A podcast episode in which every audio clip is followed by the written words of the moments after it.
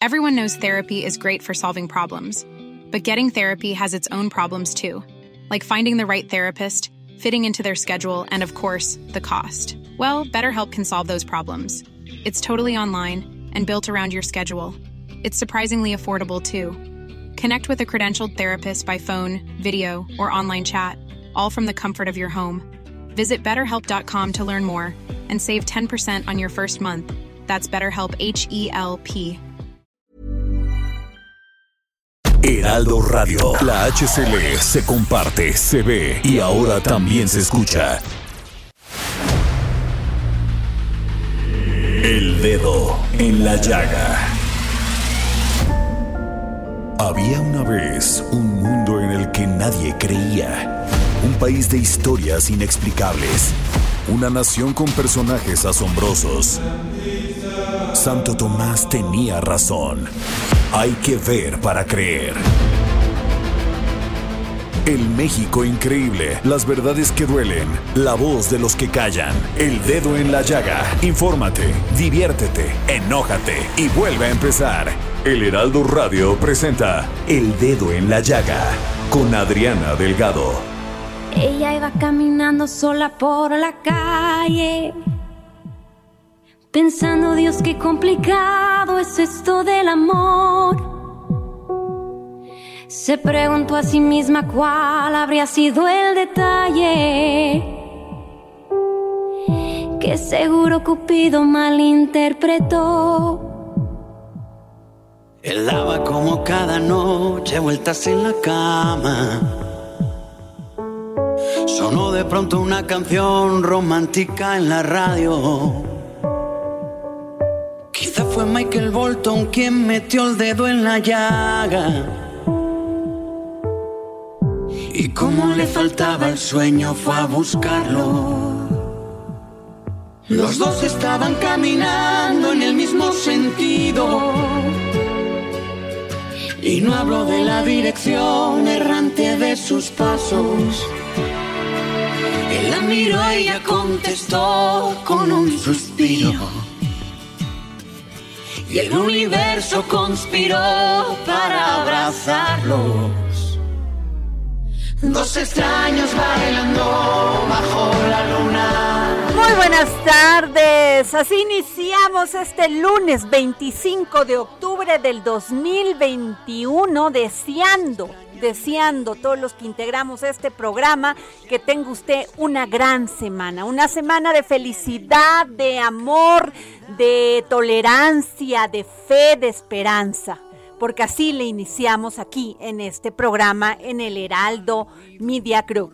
Y bueno, ¿qué les cuento? Estamos escuchando a Melendi, este maravilloso compositor, cantautor que está, este, fíjense, nació en Oviedo en el 21 de enero de 1979, Melendi. Y a mí me encanta, de veras. Y hace este dueto con las hermanas Hannah y Ashley, que son como conocidas como Hatch. La verdad me encantó la canción, además cuando la partecita esta que dice Michael Bolton tiene la culpa de meter el dedo en la llaga en el amor. ¿Qué tal, eh? Ay, así, así empieza esta semana romántica. Y les cuento que la es, bueno, primero voy con los libros, a todos aquellos que me manden un tweet a mi Twitter, arroba Adri Delgado Ruiz, se van a llevar dos maravillosos libros. Uno de Rosario Castellanos, que se llama Balún Canán, y de Heriberto Frías Tomochic. Así que a los primeros que me manden un tweet, por favor, se van a llevar estos dos libros que los vamos a entregar en el segundo piso de la Torre Carrachi, en las instalaciones del Heraldo, que es Insurgente Sur 1271. Pueden venir de, de las 10 de la mañana a las 4 o 5 de la tarde hasta las 6, dice el productor Jorge Sandoval. Muy bien, y bueno, la Estrategia Nacional de Seguridad Pública está dando resultados y es que la Sedena desmanteló a dos importantes cárteles de la droga. En un comunicado, la Sedena informó que en Tamaulipas perdió la vida el Tigre, presunto líder de los escorpiones del cártel del Golfo. En Chihuahua, detuvo al presunto líder del grupo delictivo Gente Nueva del Jaguar del cártel del Pacífico. Agregó que en ambos casos se aplicó la ley nacional sobre el uso de fuerza como respuesta a dos agresiones con armas de fuego en Matamoros, Tamaulipas y Ciudad Madera, Chihuahua. Entre los detenidos en Chihuahua, Chihuahua figuran cuatro presuntos criminales implicados en el asesinato de nueve integrantes de la familia Levarón en noviembre del 2019 en Bavispe, Sonora. Con acciones como estas, el ejército y la Fuerza Aérea Mexicana refrenda su compromiso de velar y salvaguardar el bienestar de los ciudadanos, trabajando en coordinación con autoridades de los, de las tres, de los tres órdenes de gobierno para garantizar la paz y seguridad de los mexicanos. Y también déjenme decirles que la Secretaría de la Función Pública ha presentado más de 750 denuncias penales durante la actual administración. Los principales delitos denunciados son enriquecimiento ilícito, uso ilícito de atribuciones y facultades, ejercicio ilícito del servicio público peculado y falsificación de documentos. Por ello, interpuso 8.228 sanciones a 7.034 personas, servidoras públicas por faltas administrativas y remitió 1.095 expedientes al Tribunal Federal de Justicia Administrativa. En la presente administración da seguimiento y coadyuda con el Ministerio Público en 315 carpetas de investigación, incluidas los, los expedientes de sexenios anteriores del primero de diciembre hasta octubre, este octubre del 2021. Bueno, y hoy entrevisté a el embajador de México en Estados Unidos, Esteban Moctezuma, porque hay una muestra de alebrijes impresionante en Nueva York. Aquí les dejo la entrevista con el embajador de México en Estados Unidos, Esteban Barragan. Esteban Moctezuma Barragán. El dedo en la llaga. Y tengo en la línea a nuestro embajador de México en Estados Unidos, Esteban Moctezuma Barragán. Esteban, la conquista de Oaxaca ha iniciado con los alebrijes en el Rockefeller Center en Nueva York. Así es, estamos eh, muy emocionados de que eh, pues México se posiciona cada vez más y mejor en los Estados Unidos y para no hablar de México que todos sabemos que es un mosaico de realidades, de culturas, de tradiciones, hemos invitado cada mes a un estado diferente a que se presente ante Estados Unidos, a que se presente en Washington, empezando por Oaxaca. Y Oaxaca pues dio un golpe inicial maravilloso con unos alebrijes monumentales que realmente cautivó el corazón de Nueva York en el Rockefeller Center. Eh, todo mundo está haciendo cola para fotografiarse al lado de estas eh, criaturas este, maravillosas que salieron del taller de eh, Jacobo y María Ángeles, que son dos grandes artistas allá de, de, Oaxaca y pues ahora el martes en el Instituto Cultural de México aquí en Washington se va a inaugurar también una gran exposición, un, altar de muertos espectacular. Pero todo esto nos lleva a sentarnos alrededor de Oaxaca con todo este color y todas estas tradiciones para hablar también de economía, para hablar de empleo, para hablar del futuro de Oaxaca y por eso también hemos estado invitando empresarios, hemos estado invitando personas que tienen que ver con el turismo, con la manufactura, para eh, decirles Oaxaca tiene gente trabajadora, gente comprometida, gente creativa, bien calificada y vale la pena invertir en Oaxaca. Esteban, tú has hablado de la importancia que tiene y el impacto que tiene la diplomacia cultural. ¿Qué más va a hacer en la Embajada de México en Estados Unidos cuando termine esta muestra de Oaxaca? Qué bueno que mencionas la diplomacia cultural, porque si hay algo que tiene México es cultura, es arte, es eh, gastronomía, es poesía, es literatura, pintura. Entonces, lo que estamos haciendo es utilizar esa diplomacia que se llama blanda, precisamente, eh, yo, yo digo una figura, es como eh, poner una fogata alrededor de la cual te sientas a platicar de las cosas eh, también económicas. Entonces, alrededor de esta diplomacia eh, blanda, diplomacia cultural, eh, nos sentamos para hablar también del desarrollo de Oaxaca, de la búsqueda de un mejoramiento del sur de México para eh, que sea un desarrollo más equitativo como lo quiere el presidente López Obrador. Esteban, en, Nueva York vive pues una de las comunidades mexicanas más importantes y veo que se está trabajando mucho con el tema consular. Así es. Fíjate, Adriana, que en eh, toda el área eh, que abarca el consulado eh, que dirige Jorge Islas, eh, tenemos 1.6 millones de mexicanos. Se dice fácil, pero hay estados de la República que no tienen esa población. Entonces, eh, realmente hay una enorme cantidad de, mexicanos de, Puebla, de Oaxaca, de Guerrero, de Michoacán, y eh, lo que lo que se busca es darles protección. Siempre la protección consular es básica. Entonces, se les dan documentos.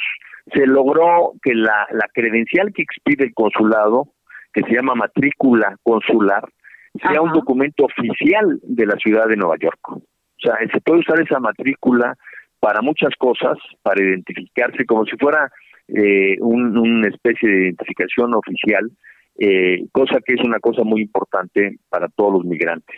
Y luego ahí se expiden los pasaportes. Estuvimos viendo cómo funciona todo el sistema.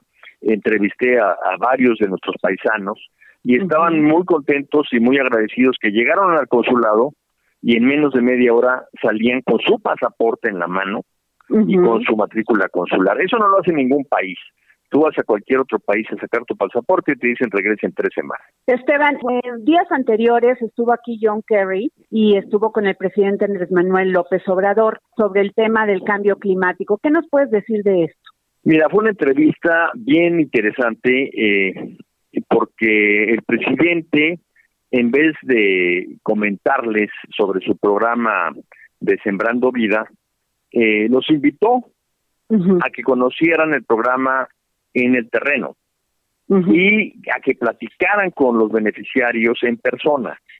Entonces, el señor Kerry, que es el representante del presidente para cuestiones de cambio climático, pues eh, constató cómo eh, pues estaba reforestando toda una zona. Eh, al platicar con la gente, de repente eh, uno de los beneficiarios le dijo, ¿y tú dónde estabas antes de tener este, este trabajo? Eh, y dijo, ah, pues yo estaba en San Francisco. Y, ya me regresé porque siento que me voy mejor aquí y además estoy cerca de mi familia. Entonces también se vio de manera muy clara que el programa, además de ser un programa para generar empleo, para reforestar, también es un programa para detener a la gente y darles oportunidades en su lugar de origen y que no tengan la necesidad de emigrar. La inmigración, como dice el presidente, debe ser una cuestión voluntaria y no una necesidad. Y ahorita muchas personas en México, en el sur de México, en Centroamérica, en el mundo, necesitan emigrar por muchas razones. Y, y, eso es lo que hay que, que evitar. O sea, la gente debe poder hacer su vida y ser feliz con su familia en su lugar de origen. Y mi última pregunta, Esteban, sería, ¿cómo va la reapertura de la frontera? Tú comentaste en un tuit que hasta el próximo 8 de noviembre se hará la reapertura. Así es, Adriana. Antes de contestarte, nada más te quiero dar un corolario de la pregunta anterior. Por favor. Y es que terminando la visita propiamente dicha de el tema de Sembrando Vida, luego a querría conocer las ruinas de Palenque, toda la zona arqueológica de Palenque. Entonces, este hombre obviamente se quedó maravillado de nuestras raíces, de nuestra cultura, de la importancia del maíz para México, porque ahí vienen, este, en varios lugares ves tú eh, eh, labrados en, piedra y, y, vestigios de que el maíz era tan importante. Entonces, todo esto eh, redondeó mucho la visita y hablamos de la primera pregunta. Eh, leí, se usó la diplomacia cultural, la diplomacia en este sentido histórica. Ahora, sobre lo segundo, en efecto, eh, lo que aquí es el área del Homeland Security, como le llaman, que es el responsable Alejandro Mallorcas, anunció de que el 8 de noviembre se abre la frontera y se reanuda el tránsito entre los dos países, que es importantísimo, mucha gente no sabe, pero diariamente, Adriana, antes de la pandemia, cruzaban un millón y medio de personas en la frontera México-Estados Unidos diariamente. Entonces, estamos hablando de algo tan importante, tan dinámico, que ya era necesario que se reabriera y obviamente el único requisito que va a haber es que se tenga eh, pues el esquema de vacunación eh, completo y probado para poder ingresar a México o a Estados Unidos. Pues muchas gracias, embajador de México en Estados Unidos, Esteban Moctezuma Barragán. Gracias por darnos esta entrevista para el dedo en la llaga.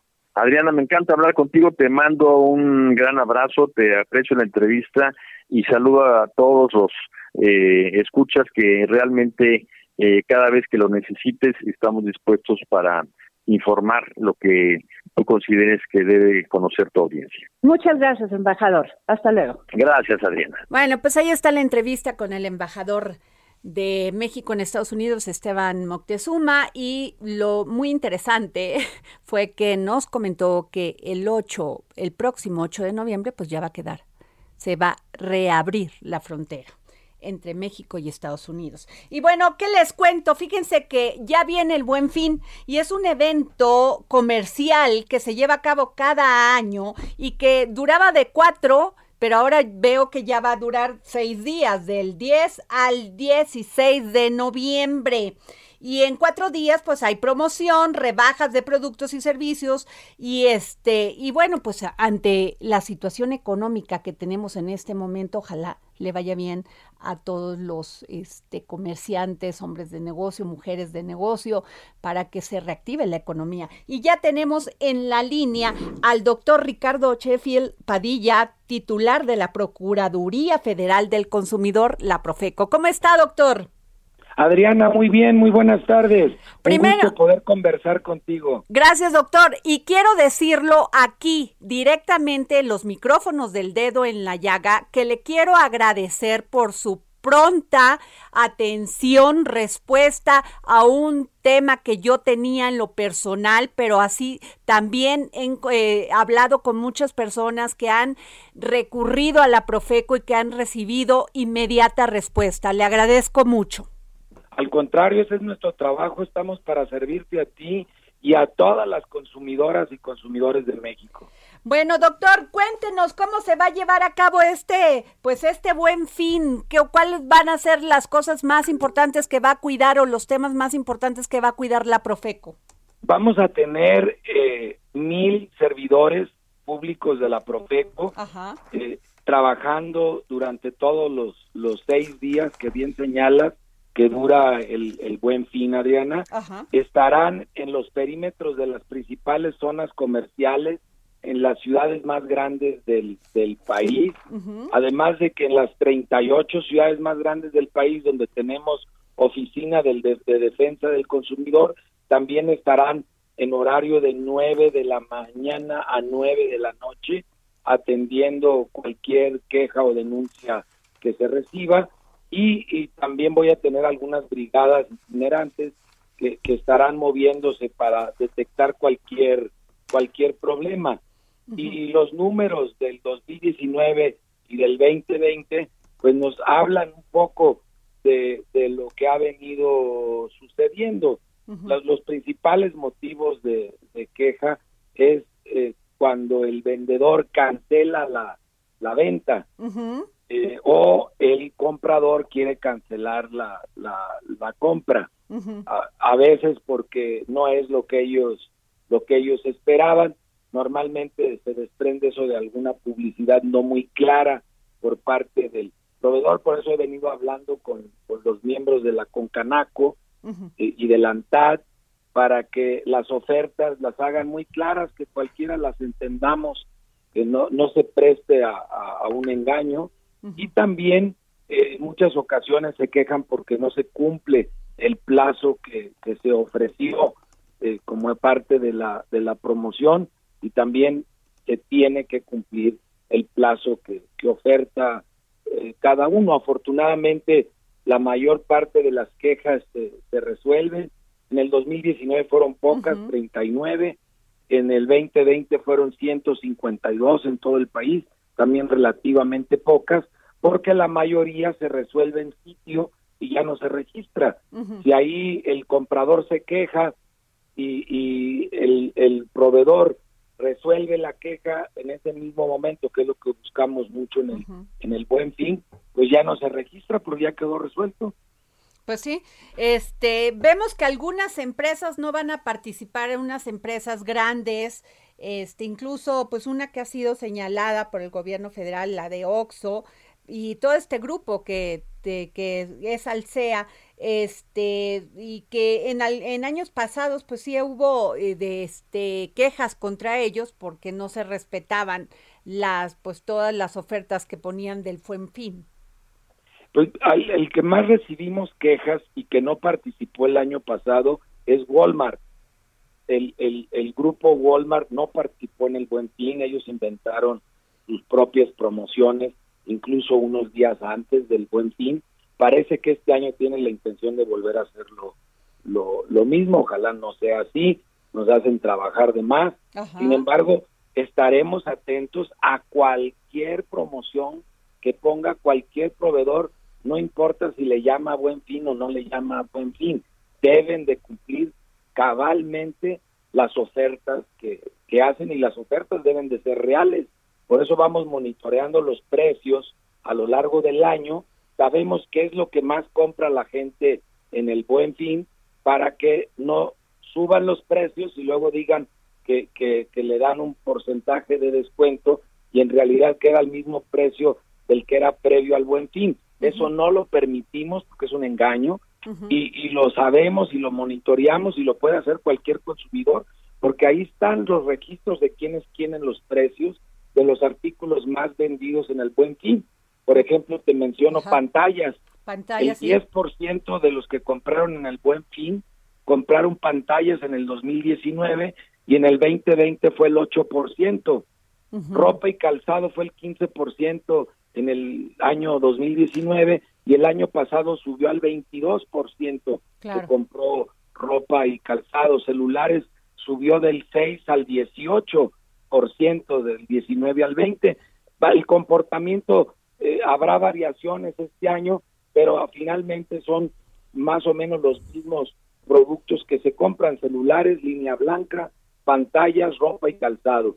Y, en eso estamos nosotros monitoreando cuáles eran los precios previos al buen fin, cómo venían comportándose y que cumplen las ofertas y no sean realmente un engaño, sino realmente una oferta. Ahora uno de los gran, de los temas que se han, pues nos mandan mensaje a nuestro programa es de que em, por el tema de la pandemia muchas muchas personas compran por por internet.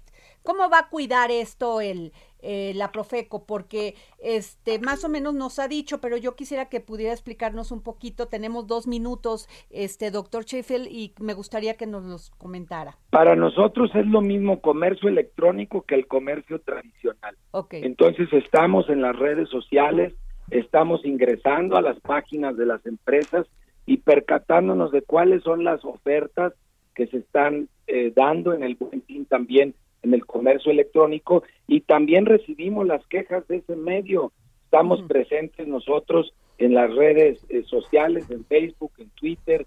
Eh, tenemos la página de www.profeco.gov.mx y en el mismo teléfono del consumidor, el 55 55 6887 22, sea comercio electrónico, sea comercio tradicional, estamos para atenderles y para cuidar que se cumplan las ofertas Pues yo le agradezco mucho, doctor Ricardo Chifel Padilla, titular de la Procuraduría Federal del Consumidor, la Profeco, que este nos haya tomado la llamada para el dedo en la llaga y sin duda alguna pues vamos a estar pendientes de este buen fin que se va a llevar a cabo del miércoles al martes 16 de noviembre. Al contrario, gracias a ti Adriana por ayudarnos a empoderar con información a los consumidores y también nosotros estaremos poniendo el dedo en la llaga para cualquiera que se quiera pasar de rosca el próximo Muy bien, gracias doctora, hasta luego. Pues bueno, nos vamos a un corte y regresamos aquí al dedo en la llaga. vueltas en la cama. Sonó de pronto una canción romántica en la radio. Quizá fue Michael Bolton quien metió el dedo en la llaga y como le faltaba el sueño fue a buscarlo. Los dos estaban caminando. Sigue a Adriana Delgado en su cuenta de Twitter arroba Adri Delgado Ruiz. Además, te invitamos a enviar tus opiniones y comentarios en texto o por mensaje de audio a través de WhatsApp al 55 2544 3334. Y si quieres escuchar El Dedo en la Llaga de El Heraldo Radio, en cualquier momento y donde quiera que te encuentres, descarga el podcast disponible en Spotify y iTunes. Heraldo Radio. La HCL se comparte, se ve y ahora también se escucha. Ready to pop the question? The jewelers at BlueNile.com have got sparkle down to a science with beautiful lab-grown diamonds worthy of your most brilliant moments. Their lab-grown diamonds are independently graded and guaranteed identical to natural diamonds, and they're ready to ship to your door. Go to Bluenile.com and use promo code LISTEN to get $50 off your purchase of $500 or more. That's code LISTEN at Bluenile.com for $50 off. Bluenile.com code LISTEN.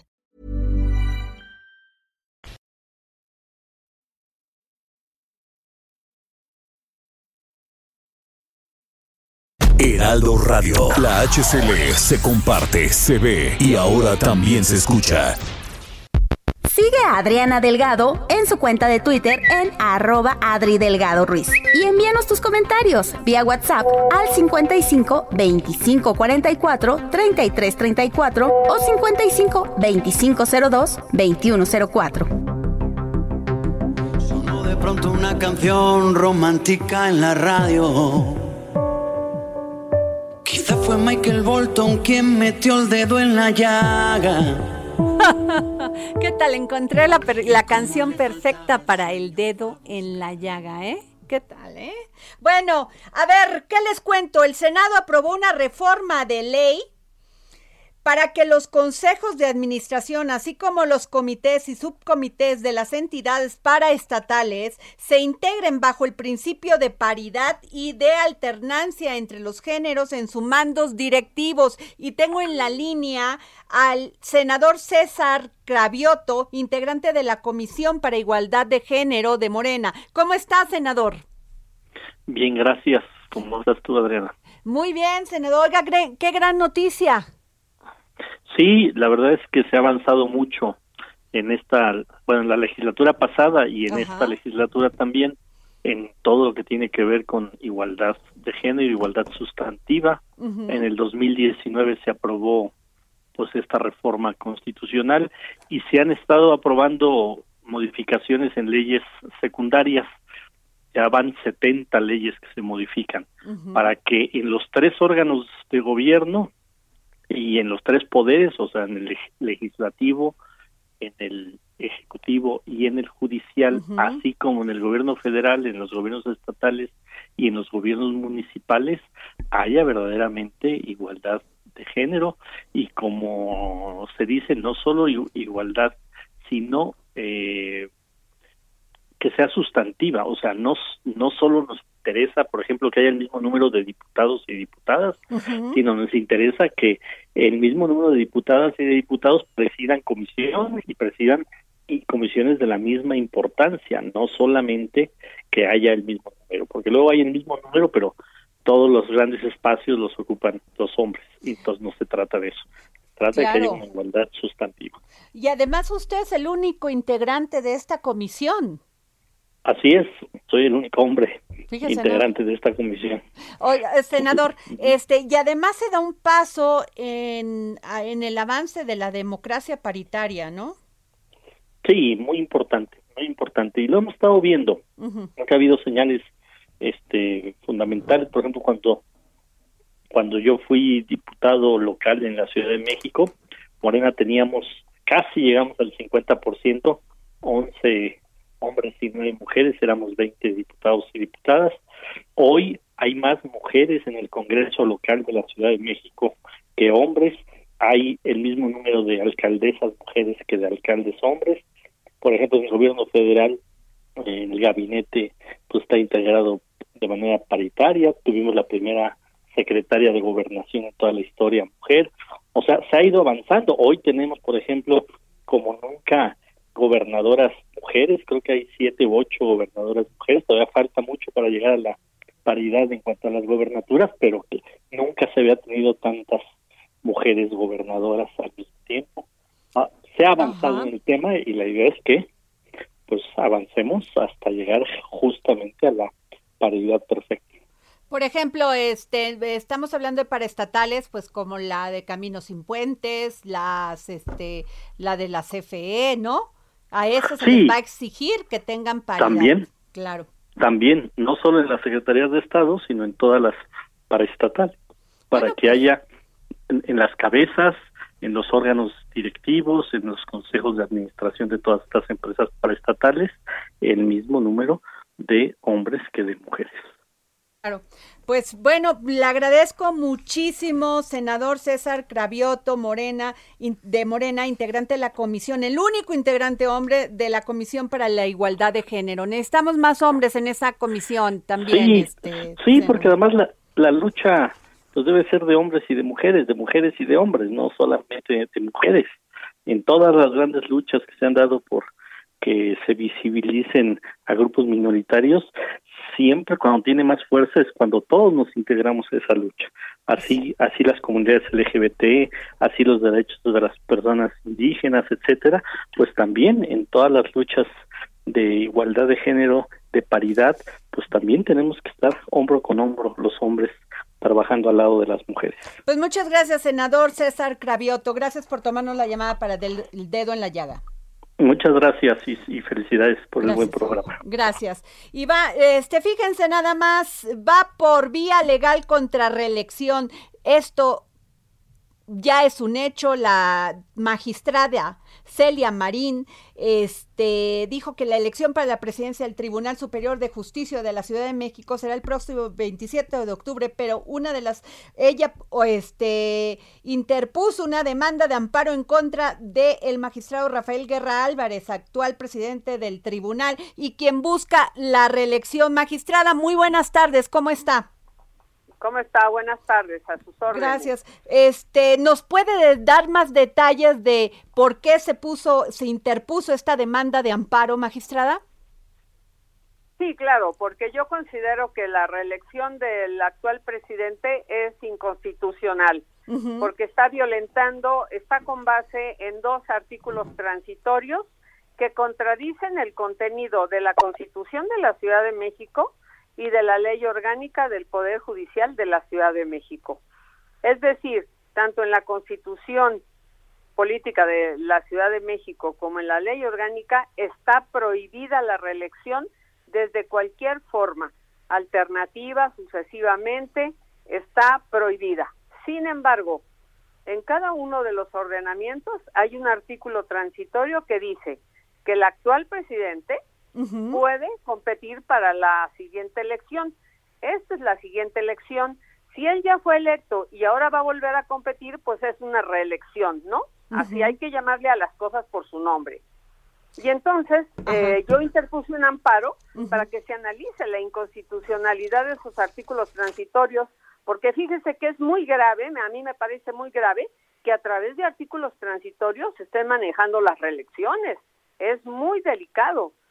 Sin embargo, interpuse el amparo, eh, me lo desecharon, hoy me notificaron el desechamiento, desde luego que pues un juez, que un secretario de acuerdos encargado del despacho, que no es un juez titular, y además los argumentos que está plasmando en su resolución es que dice que no tengo interés jurídico. Imagínese usted nada más. Bueno, para que vean el tamaño de cómo está la violencia en contra de las mujeres, está violentándose el artículo primero de la Convención Americana de Derechos Humanos, este, se está se está violentando eh, la CEDAW y bueno todas estas normas que tenemos donde de carácter internacional, en donde tenemos obligación como juzgadores de estudiarlas. El señor no se dignó en, en estudiar a fondo los planteamientos. Y, bueno, pues ni siquiera se pronunció sobre nada de lo que del fondo de lo que yo le estaba planteando. Simplemente pues dio un batazo y dijo adiós, no tienes interés jurídico. y no claro que me voy a inconformar con esa resolución y voy a interponer el recurso de queja. Pues, eh, magistrada, no sabe, nada más me queda decirle aplauso esta decisión, aplaudo esta decisión que usted toma, porque efectivamente, este, no solamente es violatoria de la ley, sino que no permite también que haya paridad.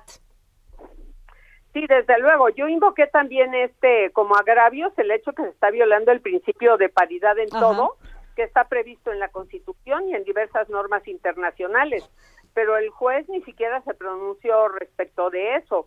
Y ahorita escuchaba que hablaba con un senador respecto del tema de la igualdad y todo Así es. Quiero decirle, quiero decirle que el tema nada más está en el discurso, porque en la realidad nadie cumple con nada y cada quien anda en sus intereses y el patriarcado sigue haciendo de la suya. Así es, lo hemos visto y lo hemos, hay voces que no se, que no tienen esta voz de liderazgo como usted la está teniendo en este momento, magistrada Celia Marín, porque se quedan calladas muchas de las, de las, de las magistradas en otros tribunales que podrían acceder a ser presidentas de los tribunales y se quedan calladas para permitirle que sigan violando la ley. Así es, así es. Yo he tenido el valor y la decisión de ir a buscar esto a, sabiendas de que estoy sufriendo un hecho de violencia muy intenso y que creo que esta violencia seguirá seguirá a, este afectándome. Pero ni modo pues tenemos que ir a defender nuestras convicciones porque si no seguimos inmersas en lo que es el patriarcado. Reuniones y reuniones de mujeres de colectivos este femeninos, de colectivos feministas, pero la realidad es otra.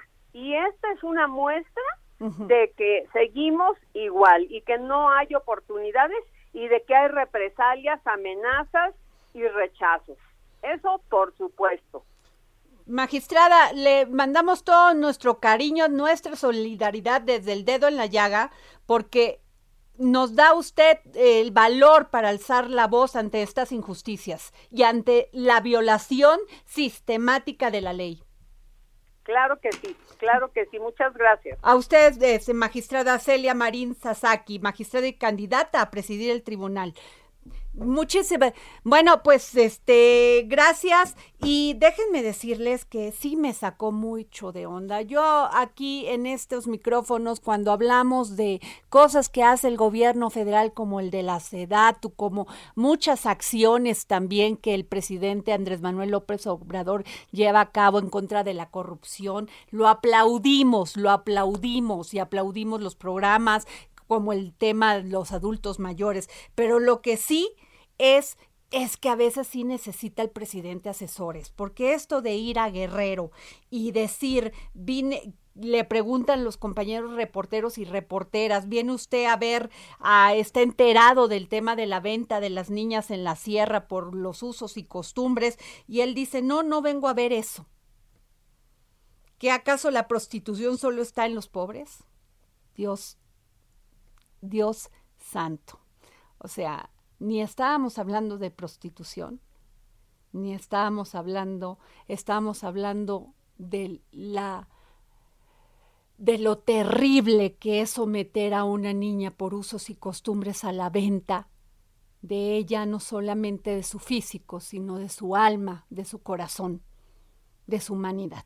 Ojalá se reflexione sobre esto porque créanme, no lo vamos a dejar. Ya basta. Y bueno, les cuento que este hay un tema sumamente importante y yo le agradezco al licenciado, licenciado José Luis Nazar Down, abogado penalista, sobre una este, la, fíjense que la Suprema Corte de Justicia de la Nación decidió por mayoría, sí, de ocho votos, que la prisión preventiva oficiosa para los delitos fiscales es inconstitucional. O sea, como usted escuchó, inconstitucional, tal y como fue la postura de colegios y universidades frente a esa aberrante reforma legislativa. Esto dijo usted hoy en su Twitter, este licenciado José Luis Nazar Down. Muy buenas tardes. Buenas tardes, Ana. Con gusto de saludarle a usted y a todo su auditorio. Igualmente, pues, ¿nos puede explicar porque pues se supone que eh, de entrada es la presunción de inocencia? Bueno, esa, de, esa ya ni hablamos hoy porque duele, mucho lo que hacen desde los curules. Mire, platicando un poquito de antecedentes, en México, en el año 2000, se plantea una modificación del sistema de justicia penal. Dentro de esa modificación trasladamos poco a poco a un sistema penal acusatorio. El sistema penal acusatorio trae por ende la prisión preventiva excepcional, no como regla, sino excepcional. Y entonces, y además no solo, no solo el sistema, todos los tratados que México ha firmado, todos prohíben la prisión preventiva oficiosa y admiten la prisión preventiva excepcional. Sin embargo, con ciertos atavismos en el 2000 se le tembló la mano al constituyente y lo que hizo fue dejar delitos que se llamaban de prisión preventiva oficiosa, es decir, por el simple hecho de que me estén investigando por un delito de estos que están en la Constitución, que en ese entonces era homicidio, violación, delitos graves contra la ciudad de la nación, delitos violentos, por ese simple hecho yo ya no podía gozar de una prisión preventiva perdón, no podemos hacer una, de una medida cautelar diversa a la prisión preventiva oficiosa, cosa que de suyo viola tratados internacionales. Pero bueno, todavía había la esperanza de que al estar a nivel de la Constitución no iba a ser tan fácil que al cambiar los gobiernos, las filosofías, las estructuras partidistas, cualquier persona por cualquier delito pudiera enfrentar la prisión preventiva oficiosa. Entonces, lo que hizo el legislador en noviembre pasado fue modificar la ley de seguridad nacional para considerar, entre otros, la defraudación fiscal, el contrabando, como delitos que atentan contra la seguridad nacional. Y desde la ley de abajo, es decir, desde la ley secundaria, el Código Nacional de Prisiones Penales, los incorpora como delitos a los que pudiera haber prisión preventiva oficiosa. Lo que hizo la Corte es decir, no puedes incorporar en una ley inferior a la Constitución un delito de, de prisión preventiva oficiosa visto desde el ángulo de la ley de seguridad nacional. ¿Y por qué? ¿Y por qué recalco esto? Porque tal vez tenemos otras luchas. Tenemos que dar la lucha frente a que sea incorporado ahora como un delito de los que puede ser cometidos por delincuencia organizada, porque pues pues no puede ser por su naturaleza. Pero y, bien fue muy claro el ministro presidente hoy al decir que en el proyecto tendrá que analizarse cómo queda el tema del delincuencia organizada. No es no hemos terminado la lucha, pero la resolución de hoy, dicho sea parafraseándola, es un dedo en la llaga a que no anden legislando fuera de los controles constitucionales. Totalmente, pero eh, ahora le voy a poner lo político a ver si, si me explico. Eh, está este deba esta situación de que están persiguiendo y ha salido en todos los medios presuntamente por haber cometido un ilícito a este señor Álvarez Puga que se dedicaba al outsourcing. El tema es que pues ya no está aquí en México ni está en Miami y defraudó, pues están hablando de 3.500 millones. Si esto fuera así, Ajá, presuntamente, por eso lo digo. Claro. Si esto fuera así, pues entonces que lo presenten ante un juez y que aleguen la prisión preventiva justificada por riesgo de fuga, por ejemplo. Pero al señor, al que no tengo el gusto de conocer y lo aclaro, le ponen delincuencia organizada junto con su esposa y entonces ya lo hacen automáticamente un delito de prisión preventiva oficiosa. ¿Por qué? Si tan seguro está la autoridad, pues entonces que acredite al juez, mira juez, tiene tanto dinero, este se puede ir del país, no sé, acredite bien que hay un riesgo de fuga, ¿no? entonces sí, pero pero por favor, lo vemos todos los días en los periódicos, es un verdadero abuso a la prisión preventiva oficiosa. Sí, pues en el caso de Rosario Robles, este fue, se entregó, fue, se entregó ella por su pientro y este y ahora pues dicen que no se que no le van a dar la, la libertad para que pueda seguir el proceso en su casa porque tienen miedo que se salga, que se vaya. Fíjese, eh, si mal no recuerdo, hasta se regresó de fuera de México para presentarse. Claro. Pues estamos deformando un sistema totalmente garantista. Y eso es muy peligroso para todos. Yo estoy de acuerdo que si una, una persona pertenece a una organización criminal a nivel de delincuencia organizada, como pactó México en la Convención de Palermo, entonces sí, bueno, pues a ver, le estamos aplicando un derecho excepcional, repito, excepcional pero tal parece que ahora nos gusta aplicarlo como regla. Esa es la parte con la que los abogados hemos ido en colegios y en organizaciones de sociedad civil al Congreso a decirle, señores, no entiendan el fondo. El tema fiscal no puede ser un tema combinado con delincuencia organizada. Como como los parlamentos abiertos son parecen ser oídos sordos, pues gracias a Dios la Corte hoy se pronunció pero esto que hizo la Corte hoy, fuimos todos los colegios de abogados y se los dijimos en el Congreso. No pueden modificarlo desde la Ley de Seguridad Nacional. Bueno, ahí están las consecuencias. Eh, eh, abogado, yo le quiero preguntar porque se dijo en esta discusión en la corte que este cuando la facturación falsa rebase los 8 millones 695 mil pesos más o menos, o sea, cuando sea un, un delito de defraudación fiscal, o sea, entonces este no las personas van a poder seguir su proceso en libertad, ¿es así? No, a ver. A ver, porque quiero, quiero, quiero. Lo que se dijo en la Corte hoy, el, proyecto del ministro. O sea, de quienes estuvieron en contra de, que se diera esto, hubo dos votos que no estuvieron a favor. hubo tres votos que apoyaron el proyecto. El proyecto decía que sí se justificada por las razones que usted acaba de mencionar. que el delito atentara contra la seguridad nacional y como consecuencia estuviera inmerso en la ley de seguridad nacional. Okay. Los ocho ministros dijeron no, no justifica ese hecho que sea un delito contra la seguridad nacional, porque en concepto de seguridad nacional es otro. Entonces, si en el ejercicio actual una organización dedicada al delinquir compuesta de tres o más personas comete el delito este de facturación y en el que se excedan ocho millones de pesos, puede ser motivo de defraudación fiscal desde el punto de vista de la ley de delincuencia organizada. Ok. Reforma con la que tampoco estamos de acuerdo y que esperemos que tarde o temprano la Corte se pronuncie. Okay. ¿Y por qué no estamos de acuerdo? Porque la delincuencia organizada, si usted cierra los ojos y medita qué piensa como delincuencia organizada, pues sí, hablamos de carteles, de bandas de secuestradores, eso sí, eso sí es, merecen una ley excepcional, un derecho penal del enemigo, si usted quiere. Pero oiga, a todo el mundo, no, para eso existen eh, leyes punitivas, hay castigo quien hace eso. Lo que estamos en contra es que se abuse de combinar eso con delincuencia organizada.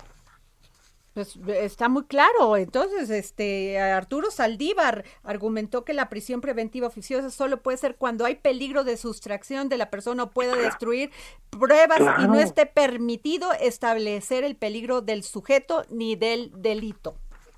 Gran postura del ministro presidente, es coherente con los tratados que hemos firmado. Claro. Eso es una de dos, obedecemos a los tratados o no los firmamos, ¿verdad? Pues sí, o sea, Porque tal, eh, Tal parece que hacemos como que los firmamos, pero hacemos como que los cumplimos. Tal parece que la justicia este ya está muy manoseada por los políticos. Pues mire, yo todos los años, y ya llevo casi 20, empiezo mi clase de Derecho Penal diciéndole a mis alumnos que el derecho penal es el arma más peligrosa que tiene el Estado cuando tiene malos gobernantes. Ya saquen sus conclusiones. Qué duro.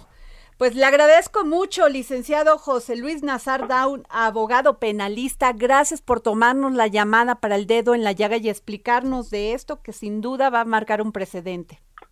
Con mucho, con mucho gusto y gracias a ustedes por estar interesadas en este tema que sin afectarnos de forma directa sí lo hace de forma indirecta. Muchísimas gracias.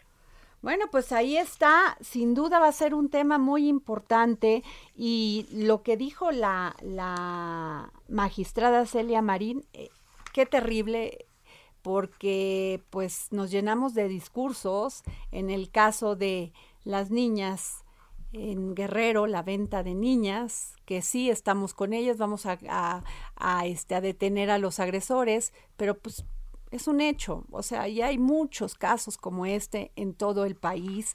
Eh, también el tema de la paridad, yo creo que estamos dando pasos, pero todavía se queda en discurso. Ojalá haya más mujeres valientes que denuncien, que denuncien estas violaciones a la ley, que denuncien la violencia contra las mujeres, que las mujeres tengamos mucho más valentía para no permitir que se siga abusando que se siga, que nos sigan marginando. ¿Qué les puedo decir? Sin duda alguna, son temas, son pasos importantes. Esto fue el dedo en la llaga del día de hoy y les agradezco nos hayan estado con nosotros. Soy Adriana Delgado, mi, tweet es, mi Twitter es arroba Adri Delgado Ruiz. Hasta mañana.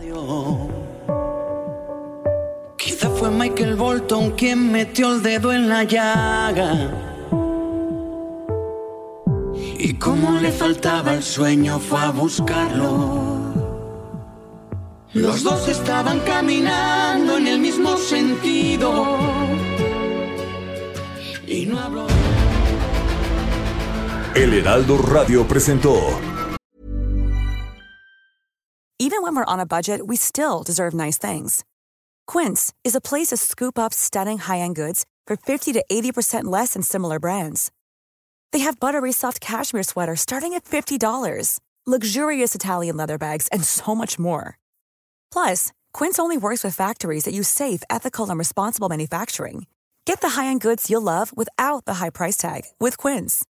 Go to quince.com/style for free shipping and 365-day returns. El dedo en la llaga con Adriana Delgado. Heraldo Radio 98.5 FM, una estación de Heraldo Media Group, transmitiendo desde Avenida Insurgente Sur 1271, Torre Carrachi, con 100.000 watts de potencia radiada.